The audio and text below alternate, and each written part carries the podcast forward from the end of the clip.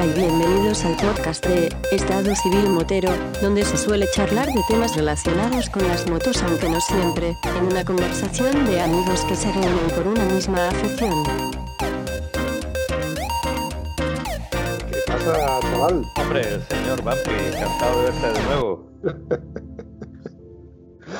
Verme, nunca mejor dicho, verme, porque para que no lo sepa, estamos haciendo esto a través de una videoconferencia por Skype, porque es la única fórmula que tenemos, ya que en persona es difícil que coincidamos, a no ser de que estemos montados los dos de nuestras respectivas motos, pues tenemos que hacerlo con, videollamada y por eso muchas veces los audios estos salen así reguleras. En definitiva, aprovechando que hoy es dominguito, que seguimos todavía la época del, del COVID, si Dios quiere, el lunes empezamos ya con la fase 3 del COVID, ¿qué te cuentas? Pues nada, esperando que vuelva la nueva normalidad, a ver qué es eso, a ver si eso nos permite poder salir, poder divertirnos, poder hacer el tipo de vida más o menos que estamos acostumbrados. Pero yo sinceramente me gustaría saber qué es lo que viene, pero bueno, mi abuelo decía, no pregunte por saber que el tiempo te lo dirá. Qué ¿vale? cosa más bonita que sin preguntar. Nunca he estado de acuerdo con esa expresión, pero la verdad es que el tiempo te, no- nos va enseñando cómo, cómo van a hacer. En El cualquier tiempo- caso, quería preguntarte, he visto una foto tuya el sábado pasado que estabas en no sé dónde y ese sitio yo no lo conozco. ¿Dónde era esa foto? No fue el sábado, fue ayer. Resulta de que, como te comenté que estoy con el tema de la bomba de gasolina,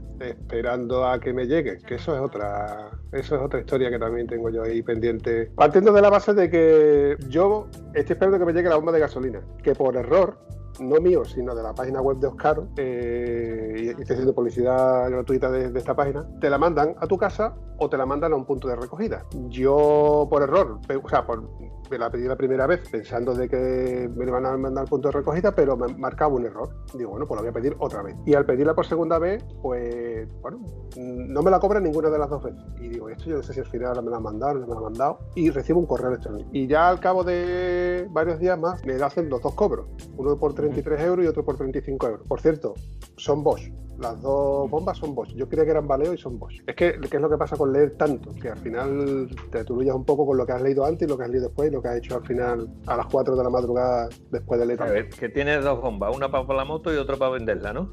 Eh, sí, o no, no. tienes ninguna. Vamos a seguir por ahí. Resulta que eh, recibo un SMS que me tenía que llegar el jueves, que, no me que si me iba a mover de casa que pusiera en contacto con ellos.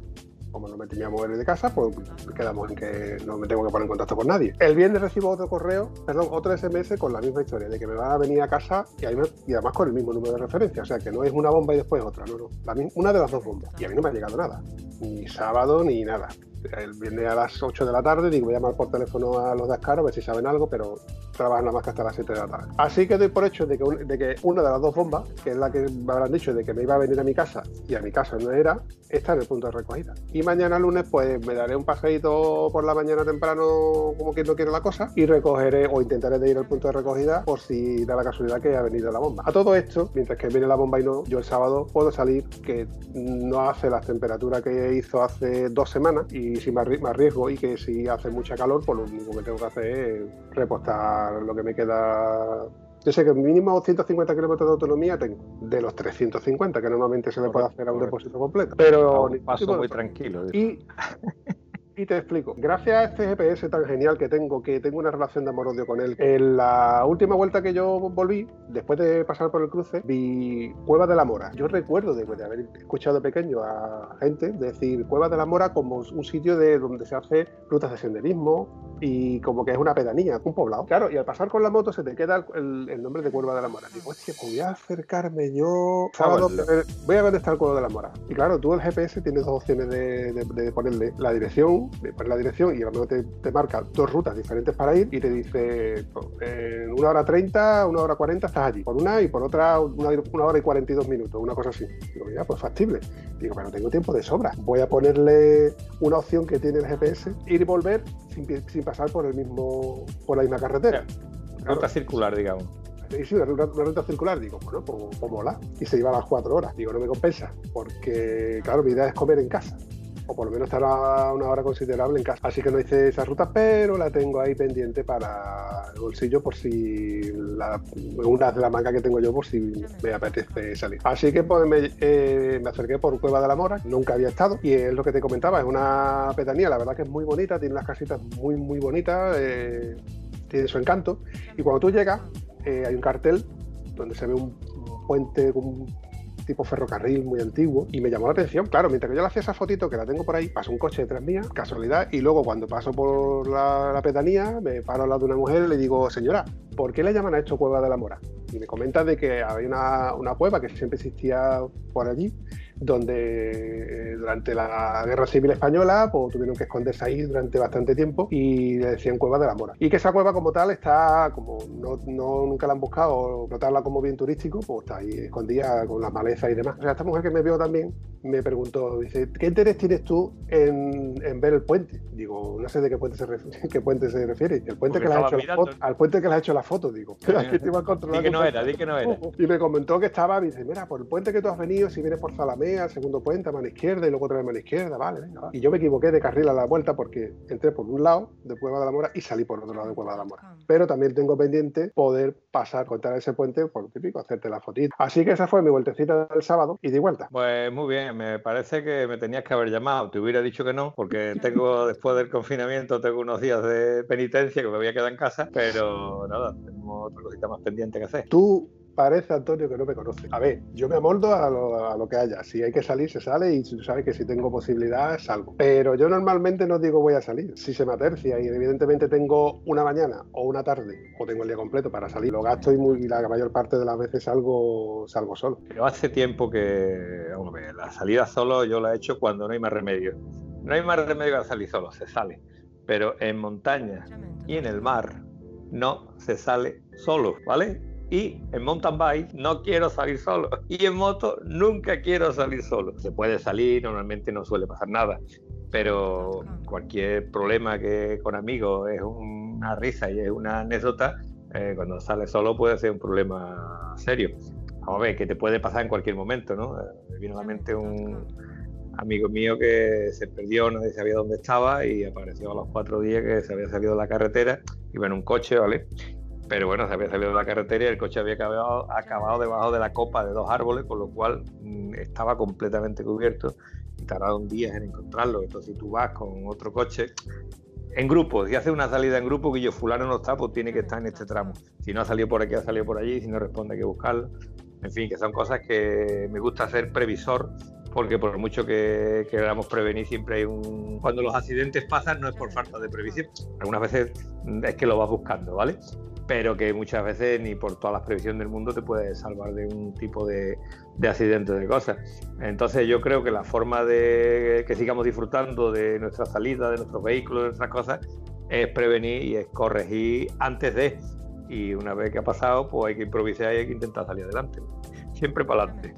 Siempre para Pero previniendo, previniendo. Sí, sí, Antonio. Lo que pasa es que yo también, yo he salido mucho, he salido mucho con gente, tanto gente muy de carretera, de, gente que iba al circuito y luego le pegado fuerte en carretera. Evidentemente yo era el coche escoba, las motos escoba.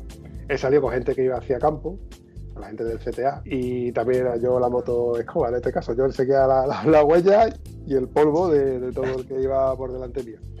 Pero por cuestiones de, de mi trabajo, cuando trabajaba, pues ¿qué pasaba? Que yo hasta las 8 de la mañana, por ejemplo, no sabía si tenía que, si tenía que trabajar o no tenía que trabajar. Y mira, ni podía salir o no puedo salir. Claro, entonces muchas veces le he dicho yo a la gente, oye, y tirando vosotros, que yo... No, no, pero escúchame, que tenemos una serie de amigos que quedas con ellos y escucha que no ha venido. Ah, bueno, pues nos vamos sin ah, sí, hubiera, yo... Sí. cuadrado perfectamente cualquiera de estos grupos, que quedas sí. con ellos y después no se presentan. ¿Vale? Sí, en la viña. No, eso no es, un, no es, nada nuevo. Yo cuento perfectamente que, que, el que esté está y el que no está, pues no ha venido. y se, queda, se queda en tierra. Pero yo te llamo, si encima no me coges el teléfono es que tienes una cogorza y ya veo que no vas a salir. Pero bueno, si hemos quedado para salir, prefiero quedar para salir aunque venga 10 minutos más tarde. ¿Vale? Otra cosa distinta es no ni está ni se le espera. Eso sí que me da un poquito de rabia. ¿eh? Tú tienes, ya te estás riendo, algo malo Sí, sí, sí. Dios me libre por lo que te voy a decir, pero tú tienes fama de siempre llegar al último. sí, yo suelo llegar siempre un minuto más tarde. ¡Oh, bien! ¡Vamos! Tengo, tengo una anécdota en mente de estar esperándote en el punto de encuentro, en el Pacovi. Claro, bueno, pues falta Antonio. Mira, ahí viene Antonio. Coño, vaya, la primera vez que viene Antonio. Y llega Antonio y me dice, oye, Antonio, ¿y tu mujer? ¿Ves tú? Algo se me, algo se me olvidaba. y tuviste que, bueno, que habías quedado, ir a buscar la moto y recoger a, a Ira. Creo que fue la vez que fuimos a Obrique. Ah, qué bonito, que bien lo pasamos, ¿eh? Recuerda que Qué maravilla de viaje, incluyendo el, el, paso del río Guadalquivir en Barcaza, el paso de Coria. Yo no he visto un paso por un río más rápido que ese, es que no nos dio tiempo a, a casi bajar de la moto. Llegar y pasar la moto para arriba. Sí, hay veces que se dan esas coincidencias. Estás esperando que subas tú para llegar, llegar en ese momento. Otra vez te toca esperar. Pero es divertido, el paso por ahí es divertido porque además cuando te coges embotellamiento, el puente famoso este, que yo quiero que lo hicieron y tal como lo hicieron ya se quedó pequeño, pues el, el, Paquito, ¿no? Lo dice Paquito, el puente ese. Tiene cuatro, tiene, teóricamente son, lo hicieron, lo hicieron para dos carriles y le han puesto tres, con lo cual hay un embotellamiento ahí siempre y bueno, y que no te pase nada. ¿Sabes una cosa anecdótica y de miedo? Que eso pasa por ahí solo. Yo iba una vez a, por ese fantástico puente y en los momentos que la moto está eh, casi parada, hace la moto y se para. Se para, parada, muerta. Le doy al botón de arranque y no hace nada. Muerta. Y yo estaba en el carril del centro. Imagínate cómo pasamos los coches por el carril de la derecha y por el carril de la izquierda. Cuando me pone el corazón, el que está detrás mía, que era un tío con una furgona, me hace pip y le miro la cara y me dice, tranquilo que yo no me voy a mover de aquí hasta que tú no te quites. Me tranquilizó un poco, tenía que elegir si ponerme en el carril de la derecha, que tenía un arcén de unos 50 centímetros, o en el arcén de la izquierda, que tenía un arcén de unos 30 centímetros. ¿Vale? Te hablo de cifras aproximadas, pero muy cerca de la realidad, no estamos hablando de exagerar nada. Elegí en el carril de la izquierda porque había menos tráfico en el carril de la izquierda. Me puse allí, dejé la moto con la pata cabra, le levanté el toque, puse un chaleco refractante en la parte de atrás para que se viera que la moto no, la moto no iba a arrancar. Automáticamente llamé al 112, cosa que creo que a partir de este momento aquí hay que tomar nota.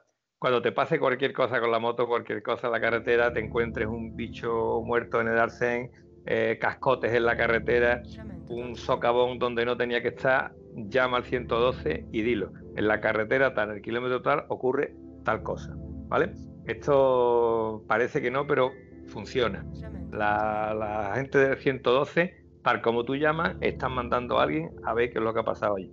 Es importante. De hecho, te voy a dar la razón con, conocimiento de causa porque yo he trabajado, por suerte, por desgracia, en dos conservaciones de carretera en la de la 49 Huelva Sevilla y en, la que ahora Huelva Norte parte de, la sierra. Y de hecho yo sigo teniendo el, la conciencia de que, por ejemplo, veo un, algo que obstaculiza tanto la arcén como la vía y, me fijo en el hito, que es esa señal eh. blanca que suele tener un 1, un 2, un 3, un 4 y te fijas, pues luego más adelante ves el, kilómetro, ¿no? Y pues tengo la prudencia, como tenemos manos libres hoy por hoy, que aunque estén prohibidos o no están prohibidos, pero llamas al 112 o en la siguiente parada te quedas con memorizando la carretera a la 431 en el kilómetro, a la altura del kilómetro 12.600 o 12, bueno, no hace falta tampoco decir los metros exactos. Comunicar la carretera tal, a la altura aproximada de tal sitio hay tal cosa.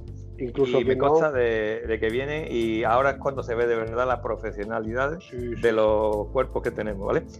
A mí lo que me pasó fue que cuando yo me vi en la carretera yo tenía tres carriles eh, que venían hacia abajo, bajando del puente, y tres carriles subiendo.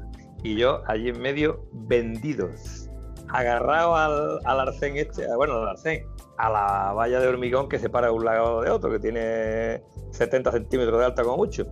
Allí pegado, sin saber para qué lado me tenía que meter, mm, te digo de verdad que pasé miedo porque temía por mi integridad. Digo, venga un tío un poquito rápido, o simplemente lo que suele pasar cuando tienes un coche delante y te esquiva, que el que viene detrás no te ve tú estás viendo el coche que tiene delante. Bueno, pues ahí digo de verdad que, me asusté bastante, llamé a esta gente y en cuestión de, bueno, en cuestión de 10 minutos estaban allí. Cuando he comentado esto con amigos me dijeron, Antonio, si no llamas, hubieran estado en 10 minutos igual, porque en el puente te ven, hay cámaras y los tíos tienen vigilancia allí y ven lo que está pasando. El caso que cuando llegó la Guardia Civil, digo, ¿y ahora qué va a hacer la Guardia Civil? Porque la Guardia Civil venía por el carril eh, opuesto. Yo iba en dirección a dos hermanas y esta gente venía de dos hermanas para Sevilla.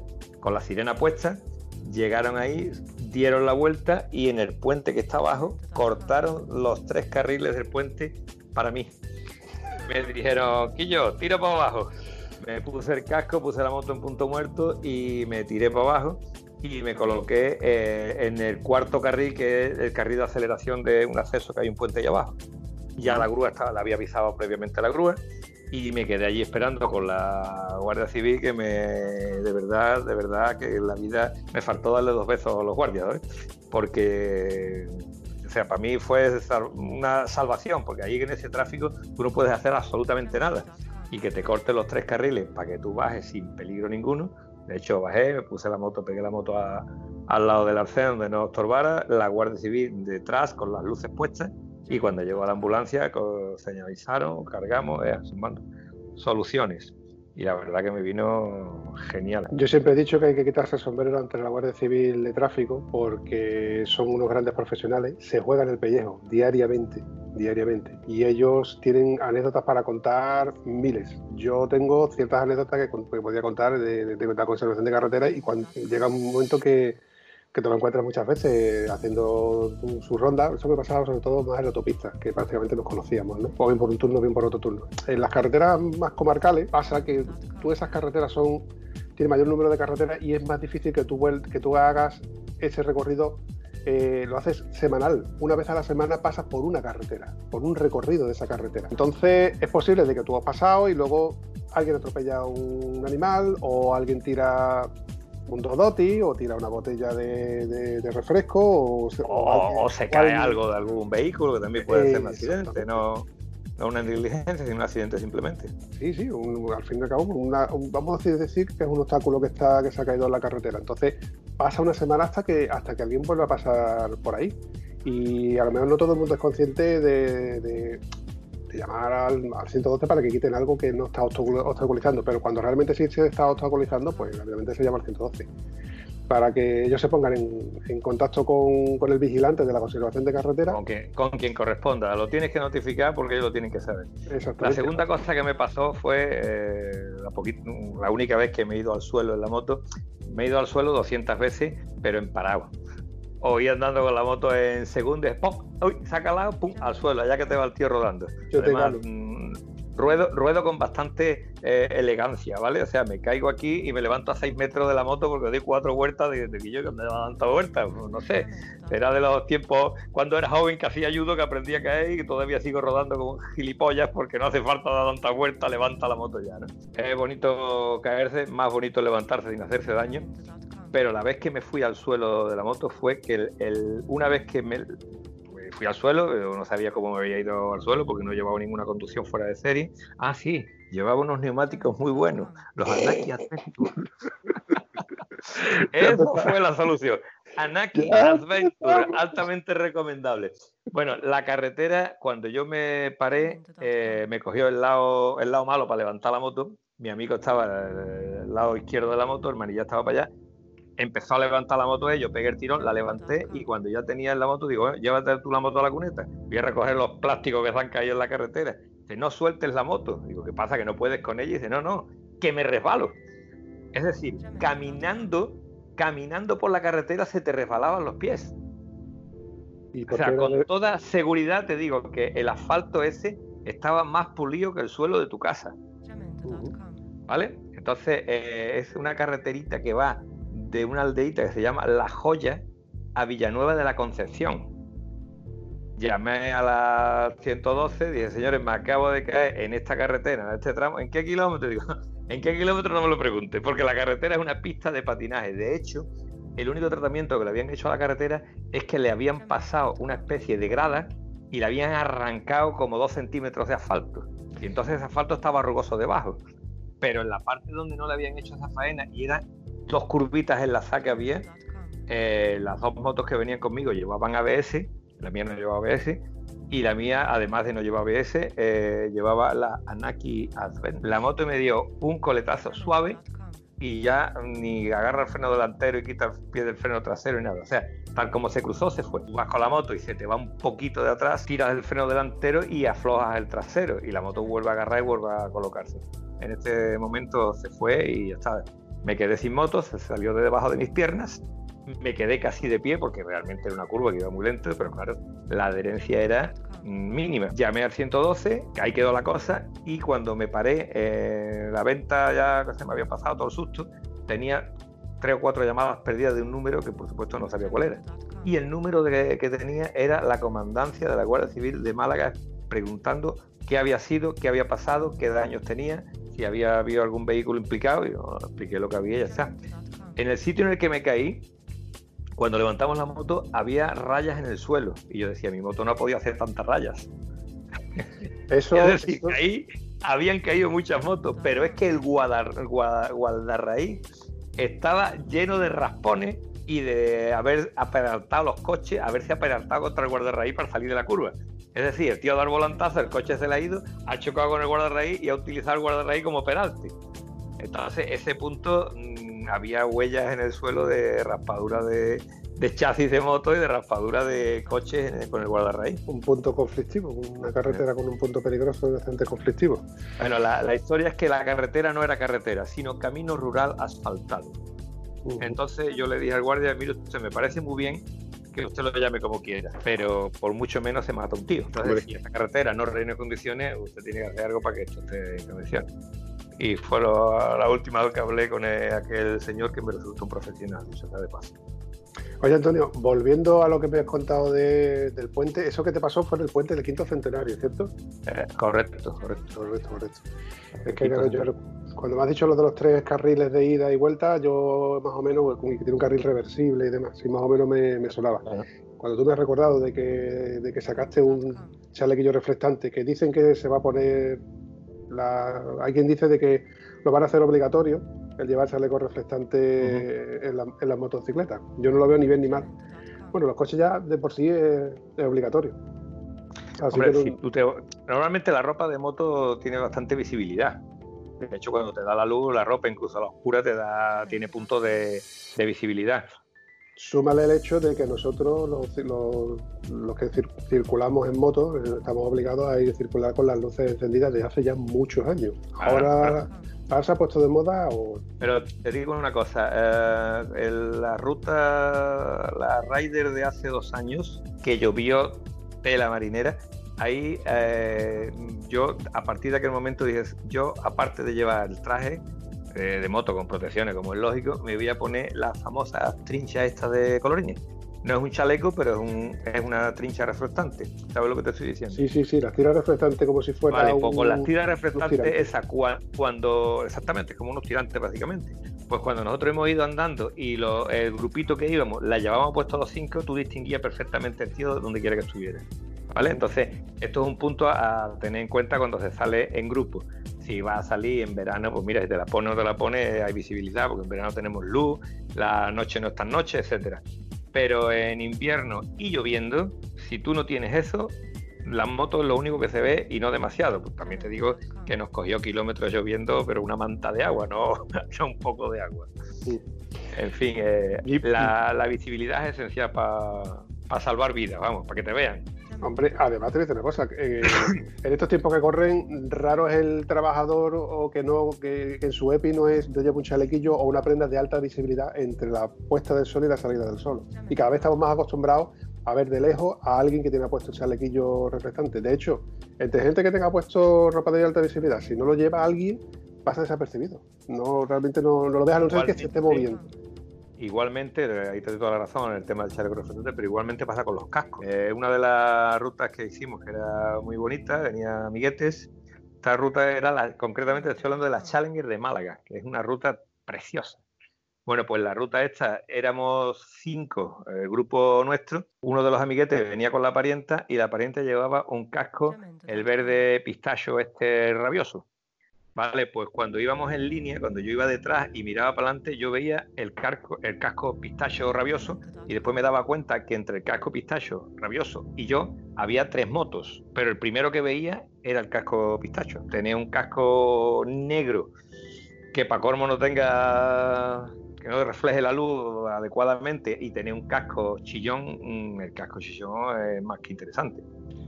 Yo tengo los dos. Tengo el casco negro mate con, la pantalla ahumada, que es el que uso en verano porque es el que mejor ventila. Y luego tengo mi, casco modular, que, de hecho lo compré en negro. Y quiero recordar que no sé si fuiste tú o me lo dijo el Piti, de que me recomendó de que no me lo comprara en negro, que con la calor, verano y tal. Y luego, después de comprarlo, no me lo llegué a estrenar y la semana siguiente fui y lo descambié por el amarillo fosforescente. Este, yo es que estoy, ya cansado de amarillo, Antonio. Trabajo con ropa de alta visibilidad, mi moto es amarilla y bueno, el casco amarillo pues. pero no estoy, no estoy descontento de, tenerlo, estoy muy conforme con, lo que tiene. Es, aunque es mate y se ensucia con, con la grasilla que tenemos en los dedos, pero luego se limpia muy bien, la verdad que es muy agradecido. Y no hacer, no por hacer propaganda del casco, el, lo cogí también una buena ofertita. Y yo estoy la verdad que contento con él. Que me lo compre otra vez, bueno, no sé, puede que sí, puede que no. Pero lo, que sí es muy probable es que el próximo casco que me compre vuelva a ser también de alta visibilidad, que sea, que sea visible. Y ahora te voy a hacer una pregunta al hilo de esto. ¿Qué otras herramientas llevas tú en tu moto que le hayas añadido que tú veas que necesites que no lo, que no lo lleves? Y bueno, y, yo te voy a contestar con, con lo que te contestar por mi parte. Porque es que yo sí tengo una tira reflectante. De hecho, esta tira reflectante tipo, tipo tirante, con su cierre anchita y además viene plastificada. Pero que de no usarla, porque hace por lo menos casi desde el tiempo que tengo la moto, 8 10, eh, la moto tiene 12 años, o hace 8 o 10 años que, tiene esa, tira reflectante, que se recoge, se hace un paquetito y lo tengo debajo del colín junto con varias herramientas. Y por eso es que eh, es a lo que viene esta, esta pregunta. ¿Qué otras herramientas tienes tú en tu moto que no sean las originales. Vamos a ver, es que la lista es larga. Eh, yo no me gusta quedarme tirado. Entonces, eh, en una ocasión iba, estaba en Portugal, muy bonito el viaje, maravilloso, con mi parienta. De buena primera la moto empezó a moverse un poquito de atrás, empecé a dejarme venir. He pinchado, le metí un chijete del famoso líquido antipinchazo. La moto, acuérdate, nuestra lleva cámaras. El líquido antipinchazo cumplió la función durante 5 o 6 kilómetros. Llegué a duras penas a una gasolinera, con la, moto iba con mi mujer detrás, cargada como se carga una moto cuando una mujer va para un fin de semana, con todo lo imprescindible que hay que llevar. ¿De acuerdo? Todas esas cosas imprescindibles que hay que llevar. Llegué a la gasolinera, eh, le eché otro bote de líquido esperando que sellara, no sé yo. Pregunté al a, llamé a la asistencia, llegó el de la asistencia y dije, bueno, esto se le echa, se le pone el tapón aquí, digo, no, esta rueda tiene cámara. Era un domingo, no había donde comprar una cámara. ¿Se puede hacer publicidad? Pues te voy a hacer publicidad. Línea directa solamente tardó nueve horas en recogerme en Portugal. ¿Vale? Entonces le dije a la línea directa, muchas gracias, desde donde yo estaba hasta mi casa andando hubiera tardado casi casi lo mismo, ¿eh? No te creas que hubiera mucha, mucha diferencia. Total, me dijeron que claro, como estaba en el extranjero, en aquellas calles de Chicago, total, que nada, que me pasé esperando allí de tiempo, eh, por fin un taxi me cogió, me trajo a casa, la moto me la trajeron a las tantas de la madrugada, en fin, una película. Pero el caso fue que me quedé tirado por un pinchazo. Eh, ¿Qué es lo que hice a partir de entonces? Pues lleva una cámara, una cámara de ruedas. Pincha, quita ruedas, sí, eh, mete desmontable. Mi cara de, asombro es por el hecho de que tú, tú que eres más valiente que yo, te, atrevas a desmontar la rueda, a desmontarla, a desestalonar. Te voy a explicar una cosa, te voy a explicar una cosa. El tema de desestalonar, cuando tú vas solo, y vas pinchado tiene cierta complicación. El tema de destalonar, cuando la rueda es usada, es decir, que tiene bastantes kilómetros, no te preocupes por destalonar, que ella destalona más rápido de lo que tú quisieras. Eso sí es verdad. Otra cosa es un neumático nuevo, ¿vale? Y las veces que a mí me ha cogido, que me he quedado mal, ha sido con el, el Conti Attack, que va genial, tiene el agarre cojonudo, pero claro, esa goma cuando tiene 8.000 kilómetros y tú vas con la parienta y pincha, pues blandita, lógicamente. Y la otra que me encanta es la Pirelli STR, que se la puse después de verte a ti, que me gustó mucho el neumático ese, y como se comporta más todavía, Pero claro, volvemos a lo mismo. Esa goma con 7.000 y pico de kilómetros, cuando pincha, cuando yo llegué a la gasolinera para quererle meter aire a ver solución, si había solución, tampoco tenía solución. Entonces las dos veces que me he quedado así, que ha venido la moto a casa en grúa, ha sido precisamente por pinchar. ¿Qué es lo que hay que hacer para que eso no pase? Pues lógicamente tienes que llevar una cámara, tienes que llevar desmontables, sigo diciendo las cosas que tienes que llevar. Yo... tienes que llevar una llave inglesa para poder quitar la rueda, tienes que te, si te coges la rueda delantera tienes que llevar la llave torque total que hay que llevar un mínimo de cosas que te permitan que tú puedas arreglar ese pinchazo porque tú puedes ir sin aire, hacerte unos kilómetros tranquilo, despacito hasta llegar a la gasolinera y allí tienes aire. Lo que no llevo desde entonces es el líquido antipinchazo, eh, la espuma esa, no la llevo en la moto desde entonces. Y otra cosa que, no llevo es las botellas de, llenado rápido, la botella esa de CO2, el aire comprimido, que también te puede salvar de una historia de... Y hay un artículo ahora que ha dicho de cosas que lleva en la moto que yo no llevo en la moto cuando no hago viajes, pero intento llevarlo cuando hago viajes de varios días. Y es una luz de emergencia. Cuando el maravilloso viaje que hice con unos amiguetes a Normandía, uno se quedó sin gasolina y no veas tú lo que es poner eh, para, ponerte en la autopista, en el arcén parado y dejar la luz puesta en lo alto.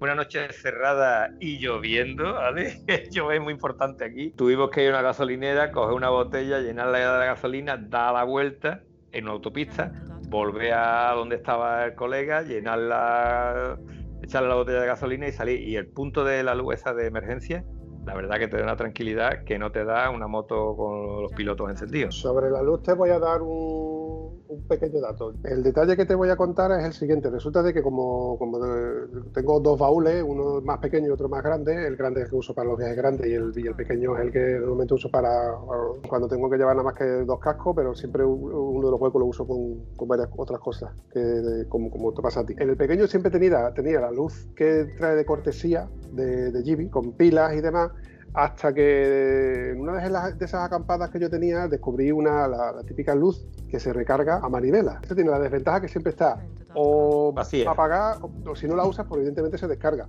Pero claro, la ventaja que tiene es que tú la puedes recargar rápidamente, en un minuto está recargada.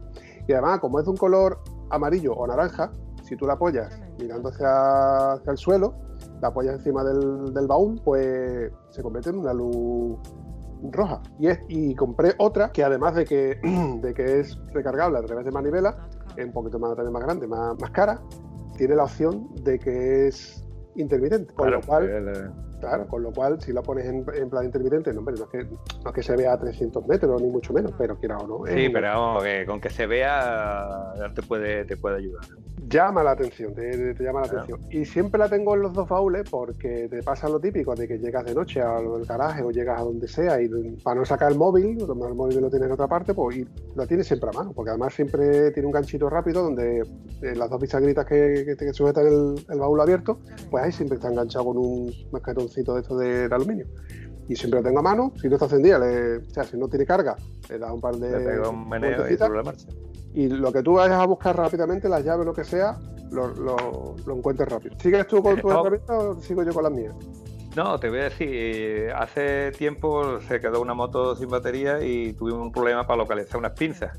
pues ya llevo yo pinzas, ¿vale? Ya las pinzas las llevo siempre encima es un poquito latoso, pero la llevo. ¿Qué más llevo? Te dije que llevaba una cámara, ¿verdad? Eh, con una cámara delantera te puede salir si pinchas delante o pinchas detrás. Pues yo llevo una delantera y una trasera, ¿vale? Por si te pones muy pesado. Ya tiene ahí otra poquito de adopción.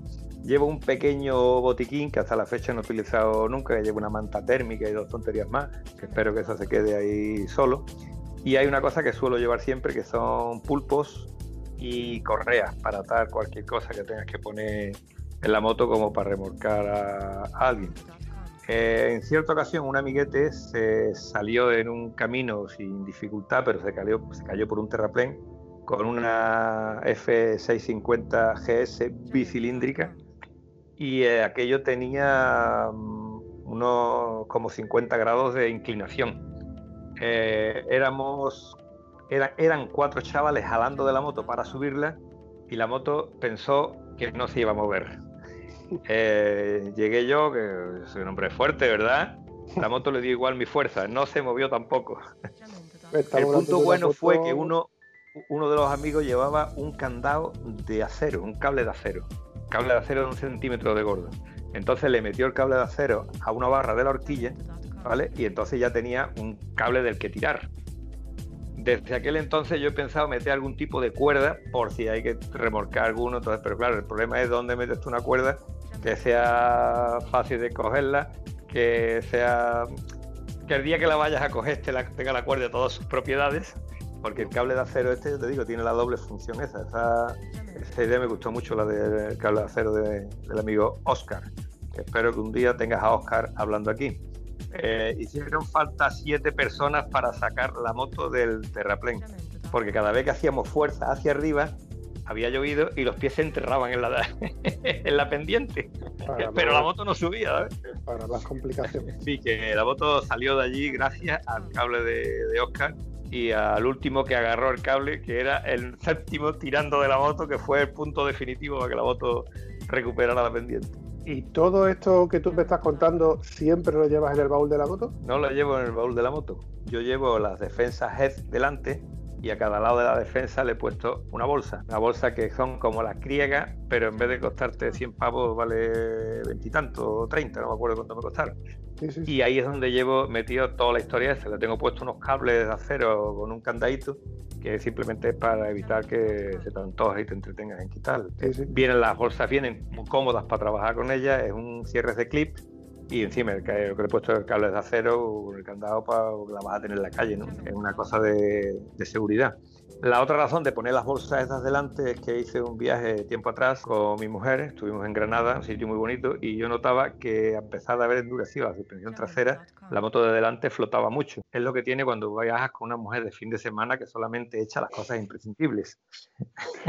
imprescindible. si yo he hecho lo, imprescindible.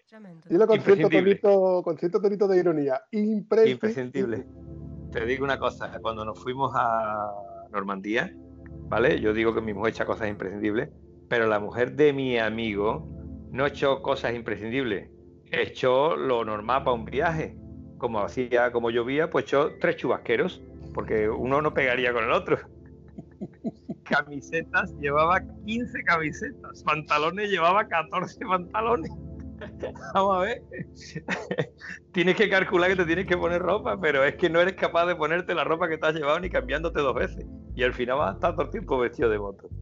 En fin, cosas que, uno aprende, pero la, la, verdad que te hace decir, bueno, a todos. Yo creía que mi mujer era insuperable y la mujer de mi amigo la superó ampliamente. Bueno, pero de todas formas, el, ser humano siempre aprende de sus propios errores, o se supone que aprende de sus propios errores. También tropiezas dos veces sobre la misma piedra. Lo que pasa es que, por ejemplo, yo he aprendido a que tengo que tener un hueco, o tengo que dejar hueco para por si se me antoja comprarme una camiseta o un souvenir o traerme algo de vuelta y tengo que tener sitio... Yo para eso llevo el pulpo, ve tú, para eso llevo el pulpo. Para amarrarlo arriba, ya adentro, yo cuando salga ya adentro ya no cabe más nada. Hombre, si vamos con tienda de campaña incluida, te está quitando un espacio. Yo intento llevar la tienda adentro. Eh, el viaje que hicimos a los Pirineos, mm, así que íbamos, eso fue uno de los viajes más bonitos porque no almorzamos ni una vez en un sitio. Almorzábamos en el campo, parábamos, sacábamos las bolsas, sacábamos comida, calentábamos la comida, llevábamos unos infernillos, en fin. Y la verdad que no echamos de menos la parada. Cuando a ti lo que te gusta es la carretera y es hace kilómetros, pararte a comer en un sitio, con suerte se te van dos horas. Dos horas de luz, de luz que podía estar viendo un montón de kilómetros. Cuando tú te paras a comer en un sitio, desde que te paras, te pones a hacer la comida, terminas, recoges todo dejando aquello en perfecto estado, no dejando tus bolsas de basura y no la porquería allí en el, en el sitio, como hay veces que, da pena de ver los sitios de, acampada que te dejan toda la basura y todas las cosas por allí. Bueno, pues incluso haciendo, recogiendo todo, lavando los cacharros, si tiene una fuente de agua allí cerca y todas esas cosas, tardan menos de una hora. Entonces, simplemente por economía de tiempo era interesante. Por economía de dinero es interesante. Te cuesta menos comer en ruta la comida que tú lleves que pararte en un sitio a comer. Pero son dos cosas que lo más bonito era que no echábamos de menos sentarnos a comer en un restaurante que te pusiera la comida cuando llegábamos. Y yo, yo una cosa que aprendí contigo, una de esas cosas que siempre digo que, que he aprendido contigo es que cuando vayamos a parar a comer, es mejor parar temprano que te atienden rápido, entre comillas, te atienden rápido. Si te tienen que atender, te tienen relativamente. A ver, tú te paras a comer en un sitio a la una y media y seguramente estén todas las mesas libres. Tú te paras a comer en un sitio a las dos y media y están todas las mesas con gente. Si te paras a las tres, tienes que esperar a que salga una mesa para que tú te sientas. Bueno, ahora mismo en la nueva normalidad cualquiera sabe, pero evidentemente por mucha capacidad de, de atenderte que tenga el camarero, el camarero prefiere atender una mesa y que no haya nadie más y vámonos que nos vamos que me deje la mesa libre para el siguiente que cuando tiene 10 mesas que te tienes que repartir entre los 10 que entre los 10 comensales que tengas que atender, es lógica, ¿no? Sí, sí. Nos paramos antes, comemos antes, salimos antes y seguimos rodando, que es lo que queríamos. Sí, porque y si para tomar un café es, es otra cosa. Claro, porque te vienes a dar cuenta, eh, como tú me has dicho, si te paras a las dos y media, te sales de allí a casi las cinco y media. Y vamos, a media hora después te vas a tomar el cafelito que te apetece. Y, Y- cuando Y te si das estamos en verano, perdido- estamos en verano no pasa nada, porque de 5 y media a cerca de 10 que tienes luz, se puede pasar bien. Pero si tú estás en invierno, a las 6 y media, a las 7 de la tarde, se te acaba la, se te acaba la diversión. Porque si vas por carreteras de montaña, de sierra y eso, eh, con menos luz ya no me divierto tanto. Claro. En una ocasión, viniendo por, eh, no sé si era de Monfragüe, la zona esta de Monfragüe, era llegando ahí, pero queríamos coger la 630. Era de noche ya, se nos hacía de noche. Y dijimos, bueno, paramos aquí, cenamos aquí y tiramos para adelante. Iba con eh, el amigo Tony con sus pedazos de 1200. Y el Tony decía, bueno, si estamos a una hora de las 630, llegamos a las 630 y podemos pegar, seguimos por abajo. Y digo, Tony, estas carreteras de sierra a cogerla de noche son un suplicio. Tú la, la carretera la coges de día y es un disfrute.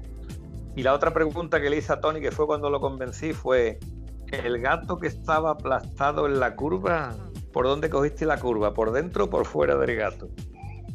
No, no, no, la cogí por fuera, digo, la cogiste por fuera, pero la ibas a trazar por dentro. Y sí, digo, pues eso, con dos horas más de oscuridad tienes mucho menos tiempo de reacción a la hora de esquivar el gato que estaba allí, porque el gato mm, eh, era un obstáculo fijo, pero no estaba fijo hace unas horas. Entonces, de noche tenemos que extremar las pre si, si siempre hay que tener cuidado en la moto, de noche hay que extremar la- las precauciones. Yo prefiero dormir en cualquier sitio y a la mañana siguiente hay que levantarse más temprano, temprano y con luz trazar y divertirte por carreteras donde puedes disfrutar. Eh, cruzar todo el valle del Jerte de noche no es bonito, No, pero cruzar el valle del Jerte de día es una gozada. Hombre, ahí está Y el kit de la siempre cuestión. buscas una y siempre buscas una ruta un poquito más difícil, ¿no? Sí, Cuando sí. es de noche no buscas lo más difícil, buscas autopista y se ha acabado. Si te pilla la noche o te pilla, te pilla el agua, que sea por eso, porque te ha pillado, no porque Claro. tú quieras eh, aprovechar la- las horas de, de conducción de noche o de día. Es que yo al menos lo, lo veo así, para, para intentar Sí, por lo pero no, menos... no es lo mismo una autopista de noche, que te da igual. Eh, uno de los viajes bonitos que hicimos, estábamos en, en Riva de Sella y dijimos, nos vamos a dormir a matar las cañas. Y dijo Tony, pues vamos. Y eran las 11 de la mañana en Riva de Sella y empezamos a bajar, a bajar, buscando carreteras con cierto nivel de curva y de, de diversión. Y yo dormí en Matalascañas. Dormí a las 7 de la mañana en Matalascañas, ¿ves? Pero dormimos aquí. Y claro, cuando era de día íbamos cogiendo toda la parte de León y toda esta parte, o sea, Asturias-León era buscando curvas. Eh, atravesamos el famoso el puerto este famoso de León, que no me sale el nombre, famosísimo puerto de, de Puerto Pajares. Pajares, Pajares, el puerto de Pajares, que claro, el puerto de Pajares no está como estaba hace 30 años, ¿no? Que decía, paramos allí en parado este, nos tomamos algo, y decía que los, los hijos del dueño del el bar este, la venta que estaba allí, le cobraban dinero a los camioneros por bajarle el camión desde el parador a, a cuando terminaba el puerto.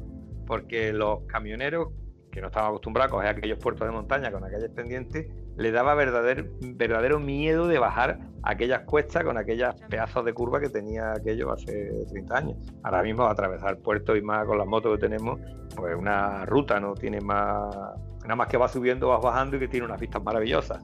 no Pero no es con la dificultad que tenía la, la- la conducción y más con un camión cargado. Pues se decía, bajamos allí, desayunamos, eh, almorzamos por León, que comimos, por allí se come regular. no nos podíamos mover después la moto, después del atracón que nos dio. Y cuando llegó la hora de dormir, estábamos creo que por Plasencia aproximadamente, íbamos por las 630 y dijimos, buscamos para dormir por aquí y nos vamos mañana por la mañana hasta Matalascañas, al monte, según destino de cada uno, lloviendo, porque la previsión del día siguiente, el domingo, era agua desde temprano hasta las tantas. O sea, yo, te iba a llover todo el tiempo. Entonces decidimos conducir de noche, ¿de acuerdo? De noche por la autopista, en lugar de quedarnos ahí. Eh, yo te digo, eh, fue toda la noche conduciendo, parábamos a tomar un café, parábamos en una venta. El Tony se paró, se puso a hablar con unos guardias civiles que estaban en una panta de esta de carretera eh, yo pedí un café y me senté en una mesa. Cuando el Tony entró a buscarme, yo estaba con la cabeza de acá encima de la mesa, dormido como una marmota. ¿eh? dice, el café de mi amigo, dice, el café está aquí, pero tu amigo no estaba a tomar de café ni nada. No sé cuánto tiempo estuve allí con la cabeza encima de la mesa durmiendo, pero fue lo suficiente para llegar hasta, hasta matar las cañas. Te digo, llegamos a las 7 de la mañana, sorté la moto y fui a la cama y le di una sorpresa a mi mujer, le jodí el sueño, pero le di la sorpresa de llegar el sábado a la de madrugada y no el y no el domingo a las tantas mojado como una sopa que hubiera llegado. Yo creo que psicológicamente no hubiera, no hubiera hecho ese viaje porque, vamos, me hubiese estresado entre la noche, el agua y demás. No, no, no, no, no te confundas. Nosotros el año anterior nos fuimos desde Almonte a Santiago, dormimos aquella noche en Santiago de Compostela y empezó a llover eh, unos kilómetros antes de Mérida y podía elegir entre mucha agua, muchísima agua o poca agua, pero en ningún momento dejó de llover. Hasta 40 kilómetros de Santiago. A 40 kilómetros de Santiago tiene Tony tenía familia allí, estuvimos viendo a la familia y decidimos eh, decir, bueno, que yo estamos ahí a... Eran 80 kilómetros de Santiago. Pues nos vamos para Santiago y ya está, ahora que está el fuera y alguien dijo, ¿qué te crees? ¿Que no va a llover más? O sea, imagínate, después de 500 kilómetros sin dejar de llover, que tú sabes que el agua, la ropa de moto no se cala en 100 kilómetros, ¿vale? En 500 kilómetros entra el agua por la rendija que sea. Eso, eso mismo te iba a decir yo. Eh, yo tenía los pies que creía que estaban fríos y no estaban fríos, estaban mojados. los pantalones de moto, cuando tienen una kilometrada muy larga, como era el caso, entra el agua por donde se une una pierna con la otra, que es donde confluye el agua que te cae en el pecho, que te chorrea hacia abajo, con el agua que te cae en la pierna, que te chorrea hacia arriba, por efecto del viento. Entonces entra el agua por salvo hacia la parte y todo lo que sube baja. Baja por los pantalones y por los pantalones te cae el goteo dentro de la bota. O sea que cuando nosotros llegamos a Santiago, era toda la ropa puesta encima del radiador, con sillas aquí para allá, para que aquello se secara porque íbamos calados.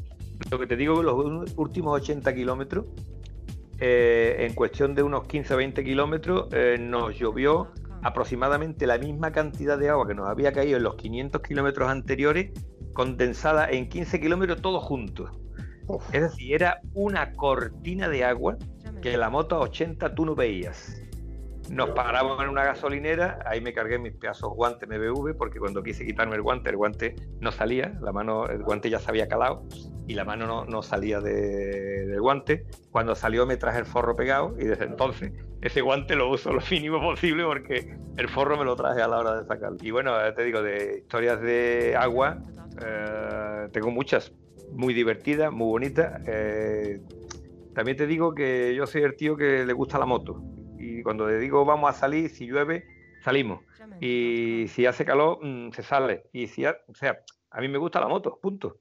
Eh, hemos salido, como estoy diciendo, de llover durante una ruta de 500 kilómetros y la verdad que voy disfrutando. La verdad que con el sol y cuando la cosa está buena se disfruta más. Pero es que también he ido disfrutando con la moto a 48 grados a 48 grados cuando la moto va, cuando la temperatura bajaba a 39 grados decía coño qué fresquito hace y tú a 39 grados la moto no tiene fresco. Pero comparativamente de bajar de 48 que fue creo que fue el verano pasado de 48 grados a bajar a 39 grados ahí la sensación térmica te lo notas que te cree que te está entrando fresco por el casco cuando realmente te, sigues quemando. Ahí lo único que pasa es que, la la humedad que tiene el casco de tu sudor y la ropa, pues se va, se va te va refrigerando eh, como eh, eh, creo que tú has andado poco a más de 30, a más, de 35 grados en moto. a más de 35 grados en moto no tienes humedad por ningún sitio. No, te estoy hablando tu cuerpo no suda. El casco posiblemente, el casco posiblemente. Pero te digo... Tú, me has dicho de, esos 48 grados a los 39. Que ya... Que ya a, 48 grados el sudor es caliente y todo lo que está es, caliente. Evidentemente tú no vas a notar refrigeración ninguna. Pero hombre, ya a 39 grados, después de un buen rato, todo esto sudado, sudado, sudado, lo poco que va entrando se va refrigerando. Te voy a contar, para que, para que te hagas a la idea. Porque veo que has rodado poco a altas temperaturas. La cuestión es, cuando tú te paras, eh, tiras la ropa al suelo y le vacías una botella de agua a la ropa. ¿De acuerdo? Eh, llevas un pañuelo, yo llevo un pañuelo esto de, coco, el pañuelo este cuadrito blanco y negro, y eso lo dejo empapado. Llevo un chaleco de, de estos que hay ahora muy chulo que lo llenas de agua y te está dando fresco. ¿De acuerdo? Pues con todas estas cosas, cuando tú sales a 48 grados con el pañuelito, el pañuelo en 10 kilómetros está seco completamente. Cuando yo me echaba una botella de agua por encima, después de haber echado otra botella de agua a la ropa, y me montaba en la moto, yo decía, me voy a cargar las botas, porque es que todo el agua que te chorrea del cuerpo va adentro de la bota, ¿cierto? ¿Cierto? El agua que te chorrea por la pierna va adentro de la bota, te chorrea por dentro. Bueno, pues qué casualidad que las botas estaban completamente secas cuando yo llegaba, cuando nos quitábamos las botas en Minas de Santo Domingo, para darnos otro chapuzón, porque aquella ruta íbamos buscando donde había un charco, allá íbamos nosotros a meternos, ¿no? Y vamos, completamente seco. O sea que el efecto de que tu sudoración la vas a notar, no te preocupes porque la sudoración se la lleva el viento. Yo la sudoración que he notado que, es lo bueno de la ropa de, verano es cuando paras en un, tienes que parar en un semáforo, en un cruce, en un pueblo por fuerza porque tengas que pasar la ruta. Ahí es cuando sudas, en el momento del stop. Y dices tú, que me voy ya, que voy ya, y empiezas a reanudar la marcha, notas ese, ese fresquito. Que dura segundos realmente, no dura mucho más. ¿Eh? Hasta el próximo stop o semáforo o cuando ves un. me ha pasado, ¿no? De que llegas a un, a un abrevadero o ves un charco o ves una fuente donde tú dices, mira, me quito la chaqueta, me quito la camiseta, la mojo, me la vuelvo a poner, que rápidamente el cuerpo se, aclimata y, se, y, lo que hace es que deja de estar fría. Los guantes los, he, metido directamente muchas veces en, el mismo charco para que estén mojados mientras que voy conduciendo para que vayan refrigerando las manos o los calcetines. un poquito de sensación térmica. Claro, y sí que es verdad que cuando ya hay más de 40 grados, eh, la sensación térmica esa, ese, ese cagustito, cagustito, cagustito, dura muy poco.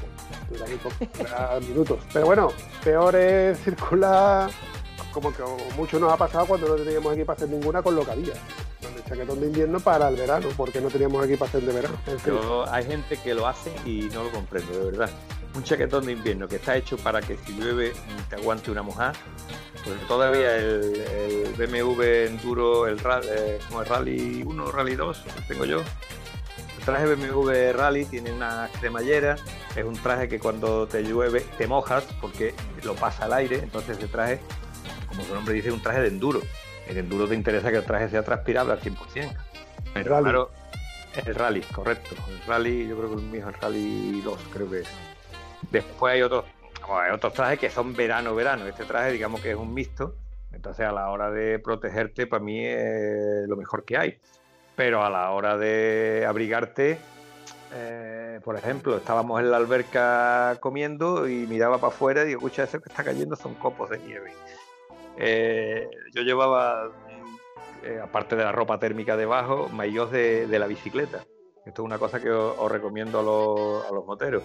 Como ropa de abrigo, te pones un maillot de, bicicleta que es una capa muy fina, te permite todo tipo de movimiento en la moto, pues te pones un polar, también te va bien, ¿no? También te va a abrigar el polar, pero el polar es un tejido más gordo y muchas veces en la moto vamos como eh, que no te pueden mover prácticamente de la cantidad de abrigo que se supone, o sea, la cantidad de abrigo no, del volumen que te supone el polar para ponerte una chaqueta arriba, para abrochártela cuando eso te va a hacer que te esté apretado, ¿no?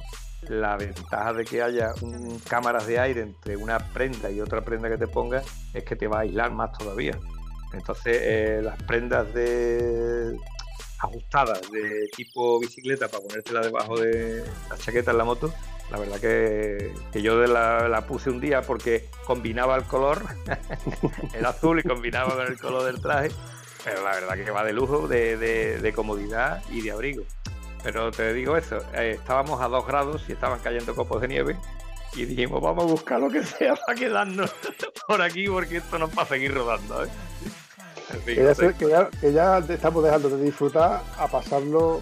Ah, hombre, es que tú a, dos grados te arriesgas a encontrarte eh, algo sólido, agua sólida en la carretera y ahí el agarre, ahí ya me digo a la marca de neumático que lleve. ¿Lleva clavo? No, entonces no sirve. Cambio de denominación, se llama uy uy uy uy uy uy uy uy uy uy. uy uy uy uy uy. Qué coletazo aquí.